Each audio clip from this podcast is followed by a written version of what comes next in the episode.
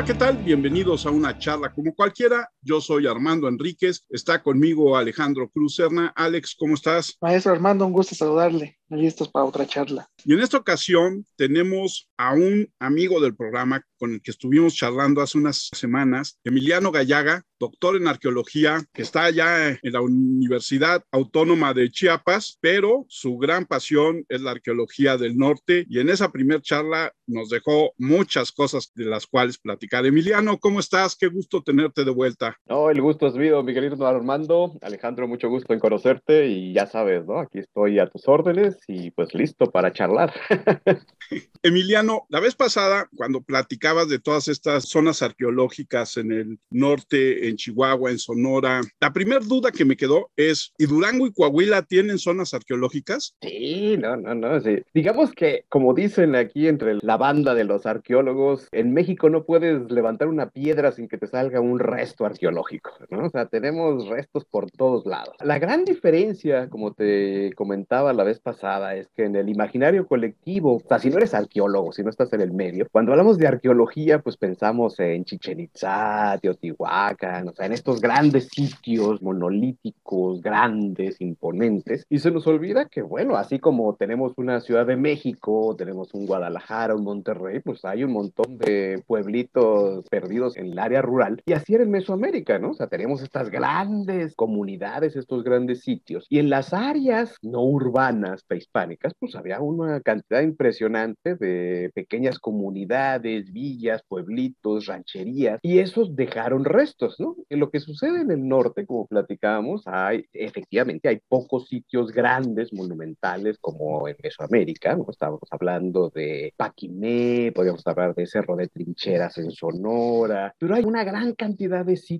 pequeños, pequeños hablando materialmente, pero que también son importantes, ¿no? Sitios de grupos de cazadores recolectores, campamentos, campamentos secundarios, campamentos principales, habitaciones en cuevas o en abrigos. Entonces, todas estas grandes cantidades de sitios, pues pasan muchas veces desapercibido y también, como te comentaba la vez pasada, ¿no? O sea, en todas las materias, no solamente en arqueología, siempre hay un área que es la que jala más gente, ¿no? A lo mejor en los médicos hay ciertas áreas que es la que aglutina a la gran mayoría y hay otras áreas en medicina que nadie va, ¿no? O que son muy poquita la gente, ¿no? Ya sea por la región, ya sea por lo económico, ya sea por el mercado, lo que tú quieras. Y lo mismo sucede en arqueología, ¿no? La gran mayoría de los arqueólogos mexicanos que estudian en la Escuela Nacional de Antropología e Historia se van a Mesoamérica porque es lo imponente, porque es lo material, porque es lo grande, es donde hay más trabajo. Y un porcentaje muy poco se enfoca en la arqueología del norte de México, se enfoca en arqueología del hombre temprano, en la arqueología de cazadores recolectores, arqueología de cosas no tan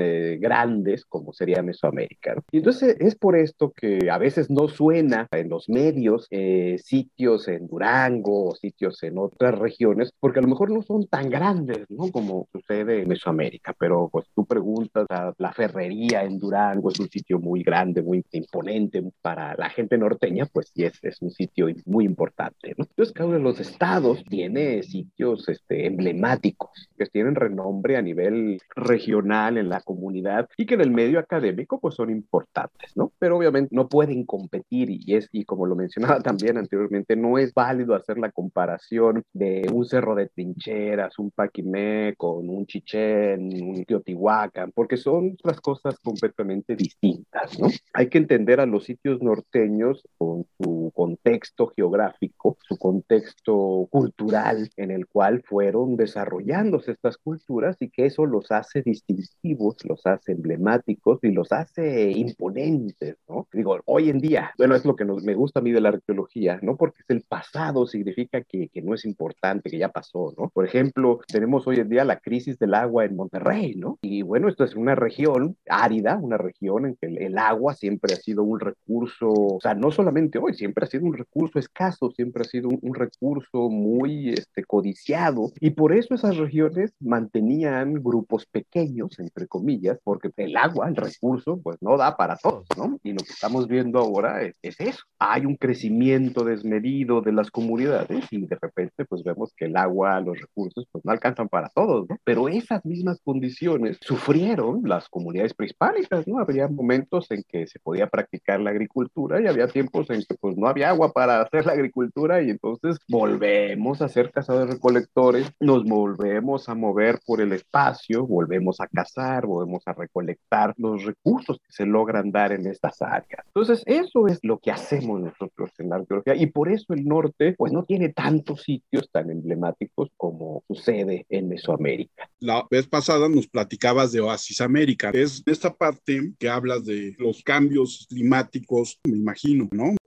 Efectivamente. Yo te quería preguntar, porque vi una plática que tienes en internet, en tu canal, que se me hizo muy interesante porque la forma de abordar el tema del estudio de este lugar se me hizo muy integral, porque no solamente te fuiste a ver y a documentar los petroglifos, sino intentaste encontrar una lógica en todo lo que había alrededor de cómo vivía esa comunidad en Janos, en Chihuahua, en un lugar que se llama el Peñón del Diablo, ¿no? Cuéntanos un poco acerca de este lugar. Ah, pues mira, bueno, como ya habrás notado, a mí me chifla, ¿no? La arqueología, ¿no? Y en, este, en, ese, en ese momento, te puedo comentar así como que muchos proyectos en la arqueología, en la ciencia, no salen, ¿no? La gente tiene esta idea de que uno sí es un científico y que uno organiza y planifica, pero muchos proyectos, este, descubrimientos se dan de forma, pues, no científica, como decimos de serendipity, y este proyecto del Peñón del Diablo se dio de manera colateral. Yo estaba trabajando en el centro INA, Chihuahua, y llegó lo que sería el encargado de cultura de la comunidad de Janos, uno de estos apasionados que tenemos todos en todas nuestras comunidades, gente que les apasiona su comunidad, pero que no son estudiosos, o sea, no son académicos, son gente de la comunidad, este, pueden ser rancheros, pueden ser gente del municipio, etcétera, pero que saben que tienen cosas, ¿no? Que está la iglesia, que ahí pasó fulanito de tal, que hubo documentos. Entonces, estos cronistas, estos, digamos, antropólogos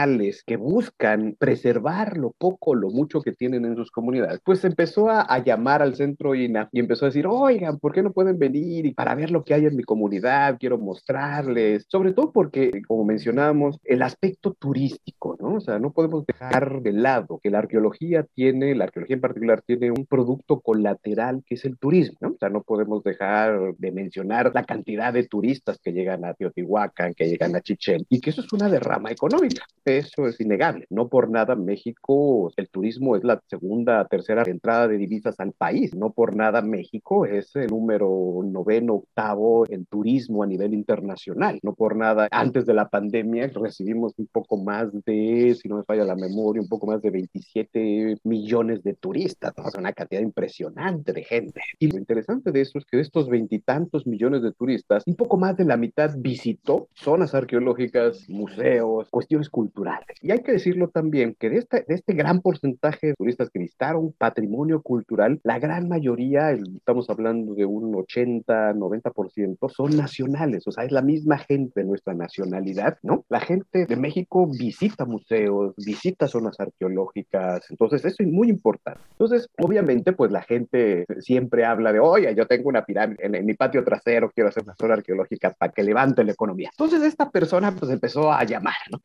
Llamaba llamaba, llamaba, Llegó un momento que al delegado, pues dice, oigan, vamos ya a atender al pobre señor. Y vamos un grupo. Y entonces fuimos con él, un arqueólogo, un arquitecto, una historiadora, un restaurador. Entonces fuimos así como que un equipo académico a que nos dieran visita guiada a la comunidad de Janos. Sabíamos que hay cosas alrededor, está cerca de Paquimé, es un sitio donde eventualmente, y además esto es interesante, ya cuando empieza uno con los chismes históricos, es un sitio donde pernoctó en algún momento Jerónimo, cuando venía perseguido de los ejércitos eh, sonorenses. Y entonces cuando están en uno de los campamentos, porque ahí estaba la misión de Janos, y en ese momento, al finales de la colonia, la colonia en vez de guerrear con los apaches, decidió más bien, pues mira, dejamos de partirnos el queso y yo te mantengo, ¿no? Yo te doy comida, yo te doy regalitos y tú dejas de estar saqueando los ranchos y de matando gente y todo eso. Y entonces era como una paz acordada. Entonces llega Jerónimo con su gente, se estacionan en Janos y estos, los que lo verían persiguiendo, pues al parecer pues, no les importaba que estuvieran como en tierra santa y matan a una gran cantidad de, la gente de Jerónimo, entre ellos su familia. Matan a la esposa y a los hijos y entonces Jerónimo por eso se levanta en armas y crea la rebambaramba que crea en el norte de México hasta que se unen los gringos para poder apaciguar. Entonces sabíamos que había elementos, ¿no? Para que quejar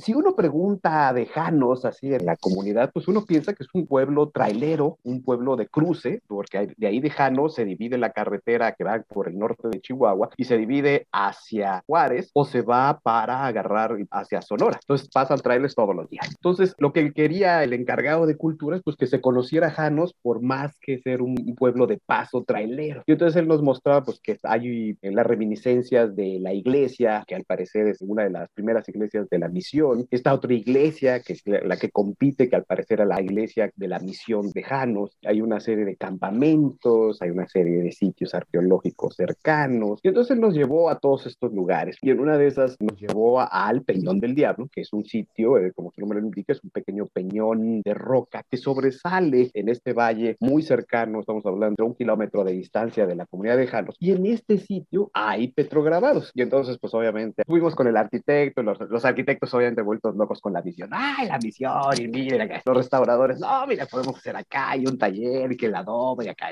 Y cuando muestran lo de arqueología, pues obviamente, no, yo estaba, ¡ah, mira lo de arqueología! Y vamos a ver. Y sabiendo en las condiciones del desierto, pues cuando llueve, pues eh, hay mucho deslave. Y entonces alrededor del peñón, no, yo andaba como niño en cristalería con dulces, pues había puntas de flecha por todos lados, había lascas, ¿no? Entonces, ah, mira, tenemos, ay, mira, y entonces nos dice, bueno, ¿qué pueden hacer en el lugar. Ya había habido algunos proyectos por parte de arqueólogos americanos en la región y que habían registrado el Peñón del Diablo, pero nada más habían registrado el Peñón. Y como bien dice Armando, yo tengo esta metodología de trabajo y el pensamiento de que los sitios con pintura rupestre, los sitios con arte rupestre, no están aislados del entorno. No son así como que pues, lo pintaban y ya no había nada más. Son como nuestras iglesias hoy en día. La iglesia no está exenta de una comunidad. No es que esté la iglesia y ya no hay nada más alrededor hay una comunidad, hay una serie de actividades alrededor de. Entonces yo tengo la hipótesis de que estos sitios que son ceremoniales, pues también debieron tener actividades mundanas, actividades de vida cotidiana, ¿no? O sea, si uno va a la festividad con la Virgen de Guadalupe, pues sí es la celebración católica, la ceremonia, pero al lado, afuera del atrio, están vendiendo comida, están vendiendo regalitos, están haciendo toda una cosa de que no son actividades religiosas, pero van con. Entonces lo mismo sucede con la pintura rupestre. En algún lado tenían que dormir estas gentes, en algún lado tenían que comer, en algún lado tenían que producir sus alimentos, sus artefactos. Y entonces el material que estábamos viendo en superficie nos decía que el peñón del diablo, pues no solamente era ritual, no solamente era la ceremonia, sino que ahí estaban produciendo artefactos, estaban consumiendo, estaban ah, este, viviendo temporalmente. Y entonces dijimos, no, pues aquí podemos hacer muchas cosas. Y entonces el señor dijo, ah, perfecto, ¿cuándo empiezan? Y nosotros, bueno, no, o sea, no es tan sencillo, ¿no? La arqueología es cara, porque hay que pagar arqueólogos y los viáticos y no sé qué. Y bueno, entonces como que le dimos largas al señor. Y entonces ya nos fuimos y ya el jefe dijo, no, bueno, ya vinimos a cumplirle al señor y pues ya, ¿no? Quedamos. Como a los 15 días nos vuelve a hablar. ¿Que cuándo empiezan el proyecto de arqueología?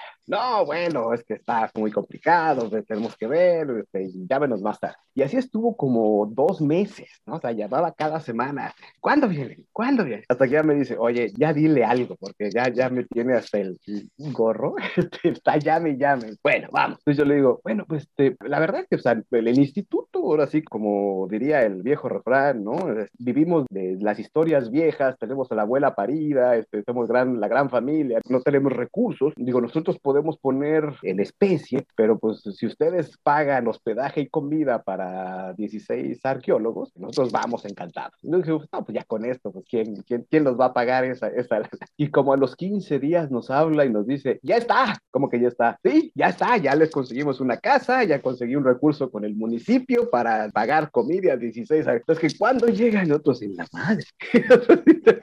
pues entonces, así ya el, jefe me dice, no, pues ahora sí que ya te cargó pipas, ya dijiste que sí, ahora te tienes que hacer el proyecto, pues órale. Entonces, armamos el proyecto en, en FA, lo mandamos al consejo, no los aprueban. Eh, estamos hablando de un, digo, para tiempos administrativos en nuestro país, pues como en tres meses lo sacamos, tiempo récord, y ya le hablamos, órale, ahora sí ya, decaemos tal fecha, vamos con tres arqueólogos y 14 estudiantes y vamos con todo nuestro equipo. Ah, perfecto. Y sí, ¿no? Llegamos, ya nos tenía una casa, teníamos así como lista de raya con una de las tiendas, o sea, usted pida, anótelo aquí y esto se lo paga el municipio. Y entonces, no, pues a todo dar, ¿no? O sea, entonces, al final, o sea, lo, digo, en nuestros salarios nos pagaba el INAC, entonces eso, eso nos bronca, pero los estudiantes, por lo general, mis proyectos, yo siempre eh, trato de que pues, ellos no paguen nada, sino de que la gasolina, hospedaje, comida, la paga el proyecto, pues ya teníamos todo cubierto, entonces pues no, ya no podemos echarnos para atrás. Y estuvimos haciendo este, varias temporadas, verano, invierno, este, registrando. Y lo que hicimos en el Peñón del Diablo, primero que nada fue levantar un registro sistemático de los petrograbados, que como ya había comentado, ya había habido anteriormente otros registros de otros proyectos que de alguna manera habían registrado, según ellos, todo el peñón, pero pues, no contamos con los reportes, pues, o sea, no lo han entregado. Entonces es como si no existiera. Entonces nosotros hicimos otro levantamiento, pero esta vez sí más sistemático. O sea, hicimos un levantamiento de fotografías por paneles, por áreas, individualmente, un levantamiento fotográfico de cada uno de los petrograbados y a dibujo, ¿no? Un dibujo de cada uno de los petrograbados. Esto lo hacemos porque la fotografía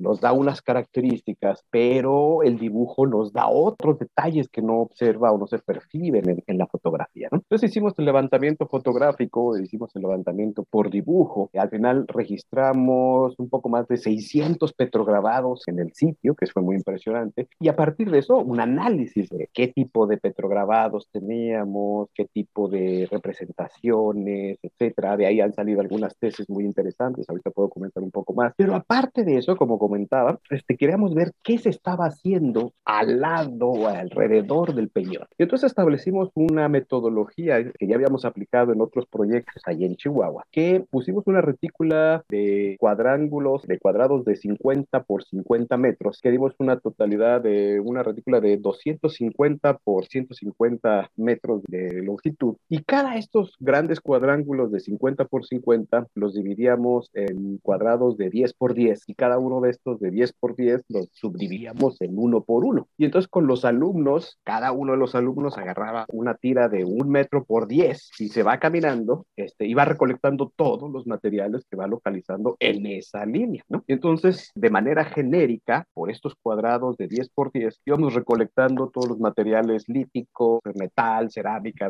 todo lo que salía. Y entonces íbamos a ver, si encontrábamos material diagnóstico, es decir, un fragmento o una punta de flecha, pues ya se, se guardaba de manera particular, se tomaba una medida de GPS y entonces ya teníamos mapeado todo el sitio con estas lecturas. ¿no? Y entonces al final hicimos una recolección total de toda esta área alrededor del Peñón del Diablo y los materiales pues nos indicaban de que pues ahí estaban trabajando este, líticas, estaban trabajando, había una gran cantidad de, de puntas eh, de flecha, de artefactos. ¿no? Eh, nosotros no teníamos muchas esperanzas en encontrar muchos artefactos, muchas puntas, porque nos decía la gente local que bueno, que el Peñón es un lugar de ocio de la comunidad y que por lo general van a buscar puntas, puntas de los antiguos, de los apaches y las venden, las regalan, etc. Entonces pensamos, no, pues yo creo que ya el sitio ya está barrido, ya está completamente saqueado. Y no, nos dimos una gran sorpresa que llegamos a registrar un poco más de 450 puntas de flecha, que fue muy interesante. Eso nos dio un parámetro temporal del uso del el peñón del diablo. Aparte de eso, peñón también se caracteriza por tener este, morteros, es decir,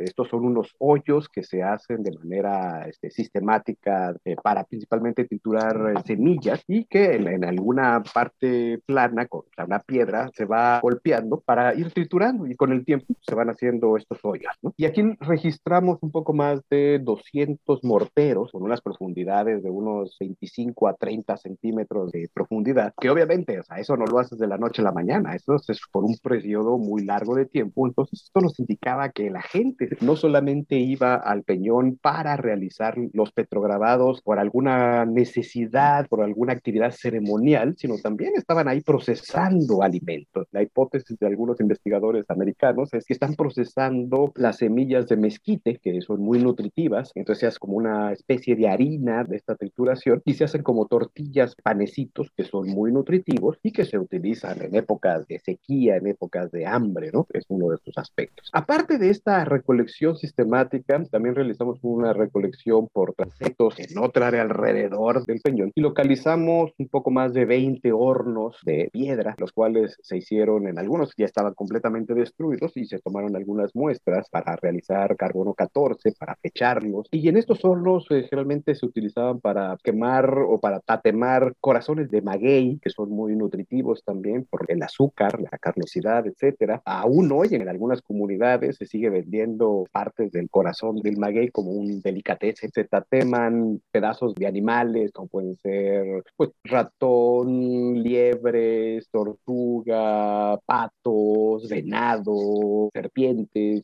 todo lo que se mueve, pues va a la olla, ¿no? Entonces vemos que alrededor del Peñón del Diablo, pues están realizando una gran cantidad de actividades, ¿no? No solamente es la parte ceremonial del Peñón, sino también la producción y manufactura de alimentos, está el trabajo de lítica, porque ahí recolectamos una gran cantidad, un poco más de 20 mil fragmentos de lascas, ¿no? De artefactos líticos, que lo cual nos estaba indicando que pues el sitio se estaba usando también para manufacturar artefactos de lítica, ¿no? De puntas de flecha, este, artefactos, etcétera. Y entonces en esto vemos que pues el Peñón del Diablo no solamente era un, o sea, es lo más llamativo, es lo más visual, pero no era la única actividad. Y entonces empezamos a juntar cabos también con lo que estaban realizando otros proyectos en la región, muy cercano, estamos hablando de como unos 5 kilómetros al este, hay un sitio muy importante que es el Cerro Guanaqueña. Eh, si recuerdas, en nuestra plática pasada habíamos hablado de estos sitios de cerros de trincheras, que de este lado de la sierra, de este lado de Chihuahua, estos sitios cerros de trincheras son del periodo arcaico, son muy tempranos. Y en este sitio en particular del Cerro Guanaqueña tenemos la fecha más antigua de presencia de maíz, ¿no? Estamos hablando como del 1300, 1400 antes Cristo, que tienen ahí el maíz y que pues es muy interesante. Lo que sucede con el sitio Guanaqueña es que pensamos que es un campamento principal, un campamento primario, pero ahí nada más están durmiendo. Ahí tenemos las áreas habitacionales y pensamos que las áreas de trabajo las están realizando en el valle, ¿no? Cercano al río, cercano a las áreas de agua y es ahí donde están procesando alimentos, están haciendo sus áreas de trabajo, etcétera. Un factor, un elemento que se me olvidó comentar que, que hace el Peñón del Diablo muy atractivo es que tenía, y digo tenía porque ya no, tenía un ojo de agua a escasos 20, eh, 50 metros del Peñón del Diablo había un afloramiento natural de agua. Esto lo hace mucho más atractivo en un área desértica, ¿no? El ojo de agua ya no funciona porque pues, obviamente con el bombeo de los mantos acuíferos para la agricultura hoy en día pues ya ha bajado los niveles y ya no permea. Pero sí sucede que en época de lluvias, o sea, porque también llueve en el desierto, este ojo de agua que, que todavía tiene su forma se llena de agua y se transforma completamente, ¿no? Tenemos fotos de antes y después de época de lluvias y, ¿no? Es, es una cosa impresionante cómo cambia la vegetación, ¿no? Si nuestros radioescuchas viven en la zona norteña o han ido al desierto antes de época de lluvia y después de la época de lluvias, ven la transformación, que es impresionante, ¿no? O sea, áreas donde no hay nada, ahora sí como las películas del oeste que ves estas bolitas de vegetación seca pasar, si no hay nada. Pero nomás llueve, todo florea, todo es verde, los pastos. Y en este peñón del diablo, en el ojo de agua, en época de lluvias, es impresionante, o sea, todo vuelve a la vida, vienen patos, hay tortugas, serpientes, ajolotes, ranas, ¿no? Y entonces, obviamente esta metáfora de la vida, del agua, pues era muy importante para estas personas. Entonces, vemos aquí varios elementos de la geografía que se están usando constantemente, porque el Peñón del Diablo tiene un uso Estamos hablando de, desde principios del arcaico, unos 6000 antes de Cristo, hasta el día de hoy. Entonces vamos a ver que eh, hay una continuidad. Lamentablemente para nuestro benefactor, que él quería la presencia apache, lo comprobáramos, aquí estuvo Jerónimo. Eh, no fue así, ¿no? O sea, los petrograbados son de origen arcaico, la gran mayoría. Una minoría son de origen contemporáneos con Paquimé. Hay algunos diseños de Paquimé, pero no hay trabajos apaches, o sea, no hay representación de pintura o de petrograbados apaches en el Peñón del Diablo en particular. Conocemos, sabemos de cuáles son los estilos apaches en otras áreas y estos estilos no están representados aquí. Eso no quiere decir que no lo hayan usado, no lo hayan conocido, porque encontramos puntas de flecha tipo garza, así se llama el tipo, tipo garza, que son características de los grupos apaches. Entonces sí sabemos que este contingente de gente sí conocía y sí, sí usó el sitio del Peñón del Diablo, pero muy posiblemente con mucho respeto no alteró, no puso su huella en el Peñón del Diablo. ¿Por qué? No lo sabemos, pero que sabemos que estuvo en el área, que sí acamparon en el área, sí sabemos que estuvo ahí. Emiliano, ¿por qué se llama el Peñón del Diablo? Bueno, uno de los petrograbados es una representación antropomorfa, o sea, es una representación humana y tiene unos cuernitos el personaje. Y entonces obviamente coloquialmente se le dice que es un diablo. Y eso es otra cosa que también nos gustó de, bueno, del proyecto, ¿no? De que el sitio, digamos, de alguna manera no está muerto, ¿no? O sea, porque sigue teniendo vida, sigue teniendo actividad. Por un lado, por la visita que es continua, pero también porque la gente lo sigue usando de manera ceremonial. Cuando hicimos el registro, localizamos en la parte superior del peñón, pues ceremonia. Había muchas veladoras, había lo que se conocen como atados, ¿no? Había material atado y no vamos a decir eh, ritos de otro tipo, pero pues pensamos que ahí se estaban haciendo ceremonias de amarres al novio, cosas así, ¿no? Y entonces vemos que el sitio sigue teniendo esta utilidad ceremonial dentro de la comunidad contemporánea. Entonces, coloquialmente se le llama pues el peñón del diablo por este petrograbado. Dentro de los estilos de la región, sabemos que obviamente estos no son representaciones eh, satánicas ni del diablo, sino más bien son representaciones de personajes, si son humanas, personajes humanas, pero son personajes que representando una ceremonia y la ceremonia se implica la vestimenta y como parte de la vestimenta están usando cornamentas de animales, en este caso una cornamenta de venado, y lo sabemos porque se han localizado en otras áreas, Cueva de la Candelaria en Coahuila, estas cornamentas como coronas que se utilizaban para la ceremonia. ¿no? Podemos hipotetizar que estas ceremonias pueden ser como de ceremoniales para buena fortuna en la casa, para poder cazar al animal, para poder eh, apelar por la, la, energía, por el dios venado, para que se deje cazar o para darle las gracias por, ¿no? No nos vayamos tan lejos, no por nada entre los yaquis, los mayos, pues estaremos esta gran ceremonia o este gran baile, el baile del venado, que se sigue representando el día de hoy, que es literalmente la cacería de un venado, ¿no? Y que obviamente se hace magistralmente de una manera muy bella en la representación del venado, etc. Y no podemos también dejar de pensar que las grandes ceremonias, eh, festivales, bailes a lo largo y ancho del territorio nacional, pues la representación del venado está presente en, en muchas de ellas, ¿no? Y que en el imaginario colectivo no solamente como un, un recurso alimenticio, un recurso de, de materiales, pero también como un recurso ceremonial, ritual. Entonces, esta representación de este personaje con cuernitos, pues es sencillamente un, puede haber sido un chamán, un bailarín, una persona que está representando esta ceremonia con estos trajes de ¿no? Y los vemos representados en varios lugares a lo largo y ancho de, de, de nuestro territorio, en que eh, tenemos estas representaciones coloquialmente de diablitos, porque en realidad son personajes con cornamentas realizando una ceremonia. Y esto me lleva a la siguiente parte, de que cuando hablamos del Peñón del Diablo, en particular, pero de la pintura rupestre en general, no hablamos solamente del ceremonial en general, porque a veces eh, hablamos de que la pintura rupestre significaba esto, cuando en realidad pues, la pintura rupestre, el, el petrograbado, tiene muchos significados. La gran mayoría de ellos son ceremoniales, la gran mayoría de ellos son peticiones. Y como te mencionaba la vez pasada, o sea, a veces olvidamos que hoy en día en nuestra cotidianidad tenemos esta gran diversidad de mensajes en nuestro mundo. Los que son católicos, pues obviamente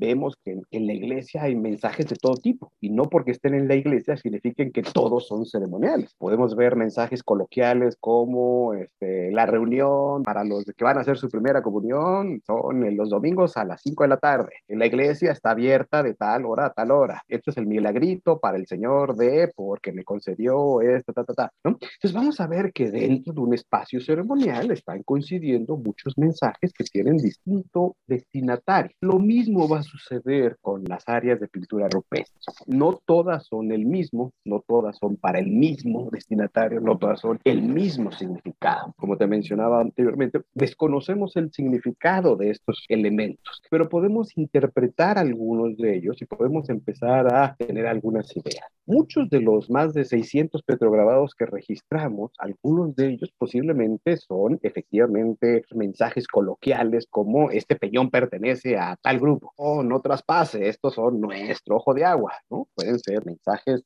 de ese estilo. Otros pueden ser más ceremoniales, más rituales. Por ejemplo, tenemos dentro del peñón, como ya te mencionaba, este, este peñón alargado, tenemos la gran cantidad de petrograbados solamente están de un lado y no del otro. Y como te mencionaba la vez pasada, hay veces en que dices, a ver, pero aquí esta piedra está perfecta, está lisita, eh, tú la puedes ver desde todos lados y aquí no hay nada. ¿Por qué no? Y en cambio, del otro lado hay una piedra y entonces ahí está todo atiborrado de petrograbados uno sobre otro. Muy posiblemente una interpretación, una hipótesis, es porque posiblemente ahí en esa piedra, en ese lugar, en ese espacio en particular, es donde la gente siente que el Dios, la energía, lo escucha más, lo escucha mejor. Y por eso lo ponemos todos ahí, todos queremos poner ahí nuestra petición porque ahí es donde nos va a escuchar, donde nuestra petición va a ser oída. Entonces, por eso a lo mejor ahí está. Otros petrograbados tienen significados o están relacionados calendáricamente. Uno de nuestros estudiantes realizó su tesis sobre el posible uso calendárico de los petrograbados del Peñón y descubrió que efectivamente hay un porcentaje interesante de petrograbados que coinciden con fenómenos de los equinoccios del solsticio invierno. Para realizar esto, este alumno pues se la pasó yendo todos los solsticios, tanto de verano como de invierno, durante año, un año y, cachito. Se iba unos días antes, acampaba en el lugar y cuando salía el sol se escondía el sol, iba tomando fotografías de, de distintas áreas y entonces veía que había ciertos elementos, ciertas eh, posiciones de petrograbados, había coincidencias de las sombras que utilizaban las grietas, que utilizaban alguna posición y entonces las sombras apuntaban a ciertos elementos nada más en esas fechas, ¿no? Y entonces hay uno de los elementos, uno que creo que indica el solsticio de verano, atravesando una pequeña oquedad, la sombra se va proyectando hasta caer, o sea, va siendo como una flechita y solamente en ese día cae al centro de un pequeño morterito que hizo la gente ahí. Entonces, están usando, hay coincidencia de que están usando el Peñón del Diablo también como un gran calendario, un calendario eh, ritual, un calendario de actividades. Como comentábamos la vez pasada, en estas condiciones, o sea, en todos lados, pero en las condiciones del desierto, el saber los cambios de clima, los cambios de estación, la época de secas, la época de lluvias es vital para saber cuándo hay que ir a mover el campamento de un lado a otro, cuándo es necesario trasladarnos a este lugar donde sabemos que van a haber recursos. Si llegamos tarde, pues obviamente o ya se lo comieron los animales o ya se lo apropió otro grupo. Necesitamos saber cuándo es la fecha o el tiempo correcto para ir a este valle para recolectar pitayas, por ejemplo. Cuando necesitamos ir a este otro para la recolección de la pechita o de las este, semillas de mezquite. Cuando tenemos que ir a este otro lado porque este, ya las venadas preñadas ya dieron a la luz, entonces ya podemos cazarlos. Entonces, hay una serie de elementos o de calendarios o de actividades que están regidas por el calendario. Y por eso es importante saber cómo se está moviendo el universo, cómo se está moviendo el, el medio ambiente. Entonces, vamos a ver que este estudio que hicimos en el Peñón del Diablo nos ilustra un poco de la vida cotidiana de estos grupos, ¿no? O sea, no solamente es eh, romantizarlos como, ah, los cazadores recolectores se movían de un lado para otro, o sea, ah, utilizaban un calendario, hacían peticiones, trabajaban la piedra, hacían sus artefactos, cazaban aquí, trabajaban los alimentos, o sea, cosas cotidianas de todos los días que están realizando en esta área, ¿no? Entonces, este proyecto fue muy rico en ese sentido. Sin duda un gran descubrimiento, ¿no? Que primero tenacidad del señor que vivía ahí, a conocer y todo eso, y después ya este, ese gran descubrimiento. Como te dices, pero no es obra de la casualidad, ¿no? ¿Cuánto desconocemos, ¿no? De nuestro patrimonio en particular, ¿no? ¿Cuántas cosas no hay? Y como dices, ¿no? Cada vez van saliendo más cosas Sí, sí, sí. Este, en realidad son, somos todos, ¿no? O sea, uno es el especialista porque pues, eso es lo que estudió, pero digo, el hecho de que ustedes me hayan invitado para darles esto, pues, es, porque hay alguien que le interesa allá afuera, ¿no? Escuchar lo que hacemos los arqueólogos, ¿no? Entonces, eh, esa es la parte bonita que me gusta de la arqueología, de la difusión, de comentar, de hacer vivo el pasado, ¿no? De que esas piedras inertes, que esas piedras, esos rayoneos que existen ahí en, en algunas cuevas y eso, tienen vida, tienen un significado, tienen una importancia. Para alguien fueron relevantes, para esa comunidad, para ese pueblo, fueron importantes. Y que hoy en día para nosotros también son importantes. Por eso hay que conservarlos, por eso hay que protegerlos y por eso hay que estudiarlos, ¿no? Y por eso agradecemos a todos estos amantes de su patrimonio, de las comunidades, de los pueblos, que ven, que saben de la importancia de la conservación del patrimonio. Creo que la vez pasada también habíamos comentado esta situación que vivimos hoy en día en este nuevo milenio en que la comunicación, de alguna manera la tecnología nos acerca, pero también nos ha alejado de todo mundo. Hoy nos permite tener estas grandes pláticas con gente a cualquier parte del mundo, pero también no, nos ha hecho que pues, ya no visitemos gente, ya no hablemos gente, ya no, ya no platiquemos de manera directa, ¿no? Entonces, esta necesidad de que de repente todos somos iguales también nos crea la necesidad de que, no, no, momento, espérense, yo no soy igual al del otro, yo tengo mis costumbres, yo tengo mi iglesia, yo tengo mis festividades, yo tengo mi forma de hablar, yo tengo mi vestimenta. Y entonces también vemos un boom en querer ser yo, en querer ser diferente a, ¿no? Si queremos pertenecer a un grupo, si queremos pertenecer a una nacionalidad, si queremos pertenecer a una región, pero también queremos ser diferentes a eso, ¿no? Entonces, eh, aquí es donde los antropólogos, los arqueólogos venimos al quite y mostramos esa gran diversidad que hace o que ilustra todos estos componentes que ha hecho el mexicano. El mexicano somos un crisol impresionante. Si nos llegaran a desmenuzar poquito por poquito, o sea, tendríamos de dulce chile y de manteca. O sea, sería impresionante ver la cantidad de cultura de otros países que tenemos en nuestro imaginario y que de alguna manera lo que nos hace mexicanos es un crisol cultural de América, Europa, Asia, África, de todos lados. Entonces, eso es impresionante, ¿no? Detallitos, tenemos como el famoso paliacate, ¿no? Que todo el mundo lo menciona como mexicano y pues resulta que el paliacate es oriental, es un implemento que la traen la nao de China, me falla la memoria, no sé si es chino o hindú, pero lo traen aquí y aquí se hace famoso y aquí se utiliza desde la parte rural hasta todos lados, todo el mundo tenemos paliacates y lo sentimos nuestro, cuando en realidad pues, no es nuestro, ¿no? no, lo hemos, no los hemos apropiado. Y así tenemos una cantidad de elementos que han llegado hasta nosotros y que ya los sentimos propios, que los sentimos mexicanos, cuando en realidad son de otros lados. Comida este, africana que llegaron con los esclavos negros que trajeron en la colonia, los chinos que llegaron a trabajar en los ferrocarriles en la época porfiriana, la gran cantidad de mezclas, ¿no? El pan, el pan dulce mexicano, no se lo debemos a la gastronomía española, sino más bien se lo debemos a los franceses con la intervención francesa. O sea, que obviamente el, pan francés llegó aquí, pero aquí lo hicimos más barroco, aquí lo hicimos más diverso, ¿no? Métele acá, ponle acá. Este. Entonces, aquí se hacen unas mezclas impresionantes, Y que esa es otra de la característica del mexicano en particular. Si hablamos con un lingüista o algún literario, nos podrán decir que el español mexicano es de los más corrompidos de los españoles. ¿Por qué? Porque aquí no nos da pena incorporar palabras, dejos, conceptos, etcétera, ¿no? Mientras que hay otros españoles que se han mantenido más puros y que son muy particular,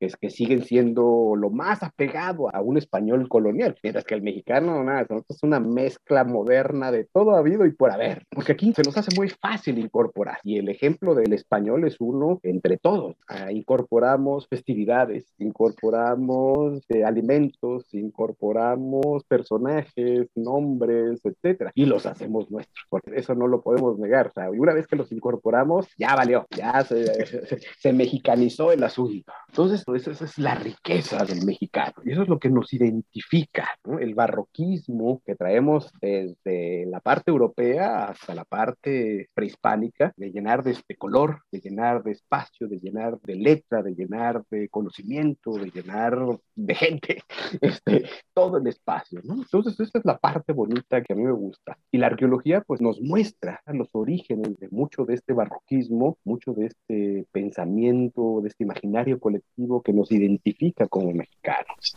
Entonces, esa es la parte que a mí me gusta.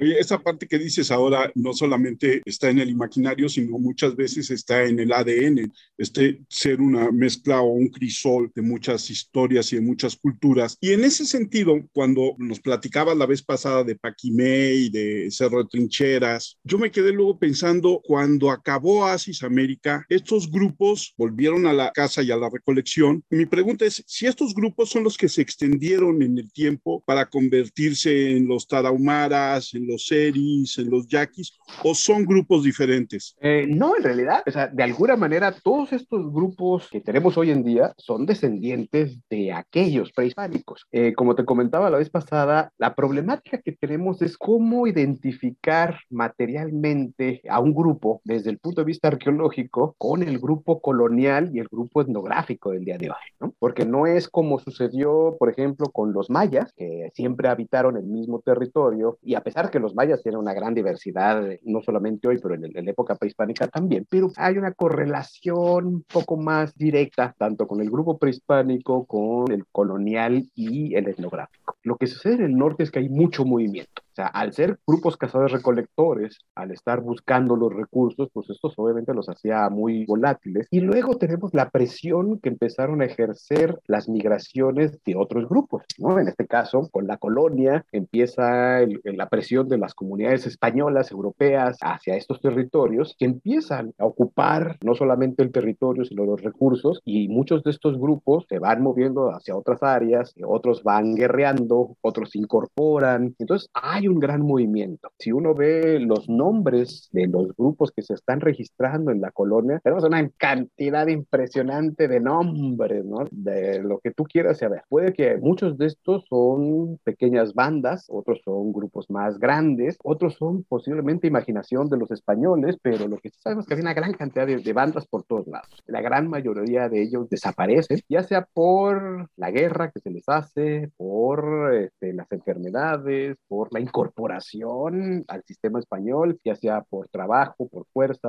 eh, evangélica, etcétera, que desaparecen del registro. Por otro lado, vamos a tener la presión que ejercen los grupos angloparlantes, ¿no? que empiezan a colonizar y van empujando a sus grupos cazadores-recolectores de ese lado hacia esta región. Y no olvidemos los grupos apaches, que son los últimos grupos que penetran al continente americano, y con ellos pues vamos a tener el grupo apache, es un grupo muy grande, ¿no? o sea, un grupo muy diverso, que si los chiricahua, los, los, apaches mezcaleros, los salineros, comanches, eh, etcétera. Y entonces cada uno de estos va ejerciendo otra presión, ¿no? Primero llegan los apaches que van empujando a grupos sedentarios o semisedentarios en la región. Por último llegan los comanches, que son empujados por los ingleses, y llegan, entonces todos estos grupos se van constriñendo en este pequeño, bueno, pequeño territorio, entre comillas, pero vamos a tener aquí los grupos cazadores locales que ya estaban asentados, vamos a tener los grupos sedentarios que ya estaban, de repente llegan los apaches por un lado, llegan los comanches por el otro, los empiezan a empujar y perseguir los ingleses por un lado, los mexicanos por el otro, entonces eso, imagínate la mezcolanza de, territorio, de movimiento. Entonces, no siempre los grupos que habitan hoy en día o habitan después de la colonia esos territorios significa que son herederos directos de esos grupos prehispánicos. Esa es una gran problemática que tenemos. No podemos decir que los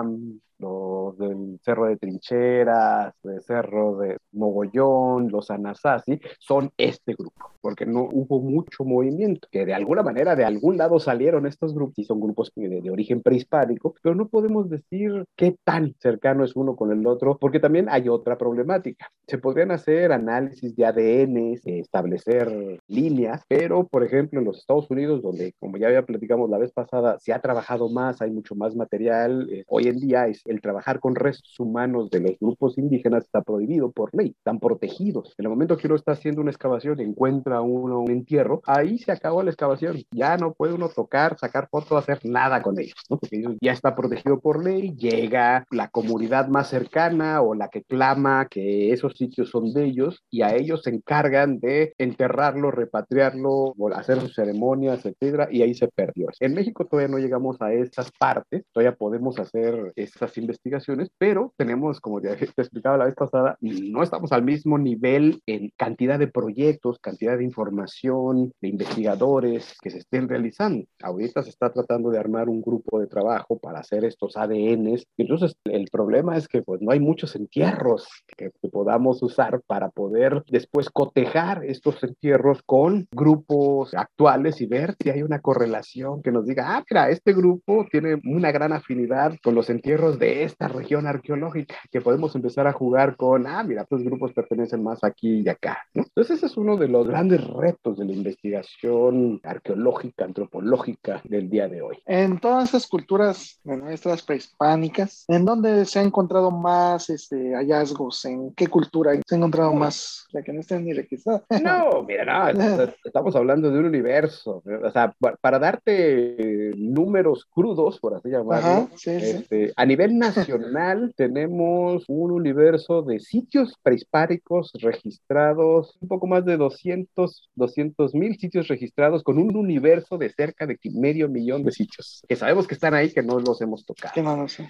De esos números, solamente poco menos de 200 están abiertos al público. Cada uno de los estados tiene un número X de registro. Por ejemplo, Chihuahua tiene un poco más de 3.000 sitios registrados, pero con un universo cuando hablamos de sitios, obviamente la gente se imagina a Chichen, Teotihuacán, sí. Copilco, si uno dice, ah, bueno, un sitio chiquito.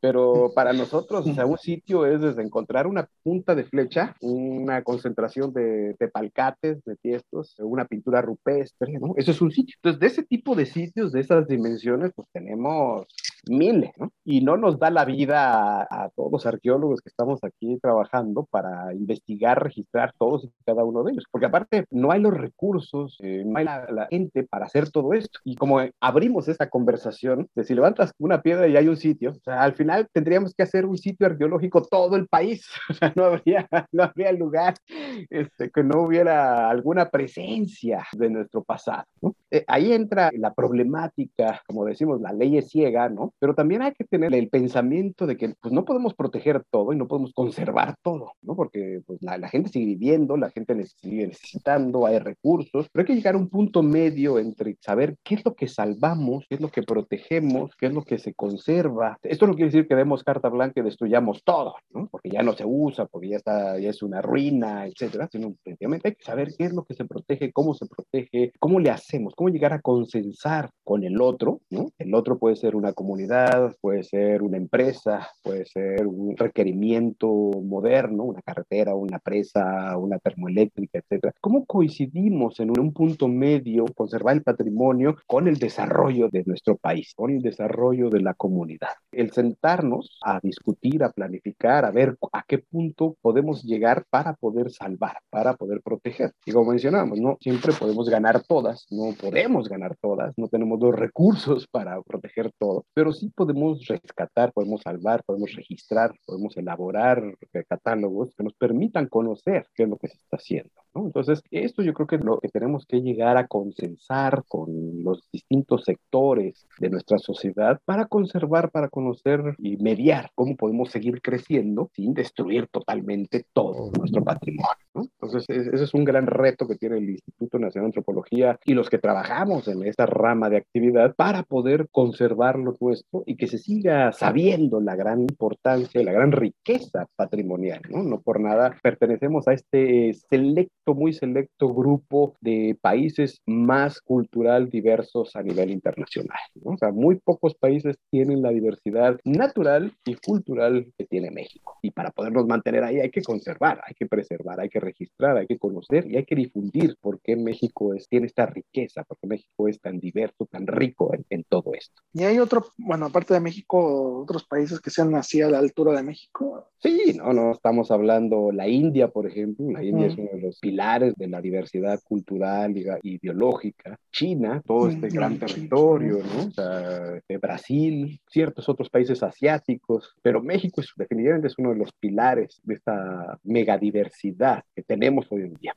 No por nada, creo que lo discutíamos la vez pasada, no por nada la, la ONU nos alucina porque tenemos una cantidad impresionante de sitios patrimonio registrados, tanto materiales, biológicos, inmateriales y demás, porque tenemos una cantidad impresionante de cultura, de biológica y demás. Emiliano, yo quiero agradecerte el aceptar nuestras invitaciones, el compartir todo tu conocimiento en estas charlas que han sido muy, muy amenas, hacer el compromiso contigo a seguirte dando lata en No, un no te futuro, preocupes. Porque creo que hay muchos temas todavía, muchas cosas de las que hablar. La vez pasada hablabas de las incursiones apaches en Zacatecas, la gran chichimeca. Todo esto sigue siendo muy interesante y por otro lado, como decías desde un principio, pues cuando hablamos de arqueología y nos referimos a Mesoamérica, todo lo demás que no se conoce no es un puntito nada más, sino es un gran universo que, que desconocemos. Emiliano, recuérdanos a todos tus redes sociales para que nuestros amigos se comuniquen contigo. Ah, pues mira, es eh, Emiliano Gallaga, el canal de YouTube, este, Emiliano Gallaga también en Facebook, y ahí, este, ahí tienen mis datos, en los cuales me pueden contactar, preguntar, criticar, porque obviamente esa es la parte también bonita de la arqueología, ¿no? Nunca hay un punto final, siempre hay este, que una mejor teoría, una mejor opinión, ¿no? Lo importante es debatir, lo importante es, es- es seguir ampliando el conocimiento, transmitiendo, investigando, ¿no? Entonces, que tengan críticas, dudas, preguntas, por favor, aquí estamos. Y pues como dice Armando y Alejandro, este, pues seguiré viniendo mientras me toleren, seguiré aceptando las oportunidades que me den para comentar, para platicar sobre arqueología de nuestro país. Alex, tus redes sociales. Sí, mi Twitter es arroba 512-Alex. Yo soy Armando Enríquez, mi Twitter es arroba cernícalo, el Twitter del podcast es arroba charlacualquier1, nuestro correo charlapodcast1 arroba gmail.com, está nuestro WordPress donde escribe Alex, escribe Dai, escribe Rafa Berumen, escribe Ivana. Yo quiero darles las gracias, agradecerle una vez más a Emiliano por esta gran disponibilidad de charlar con nosotros y nos escuchamos en la siguiente charla como cualquiera.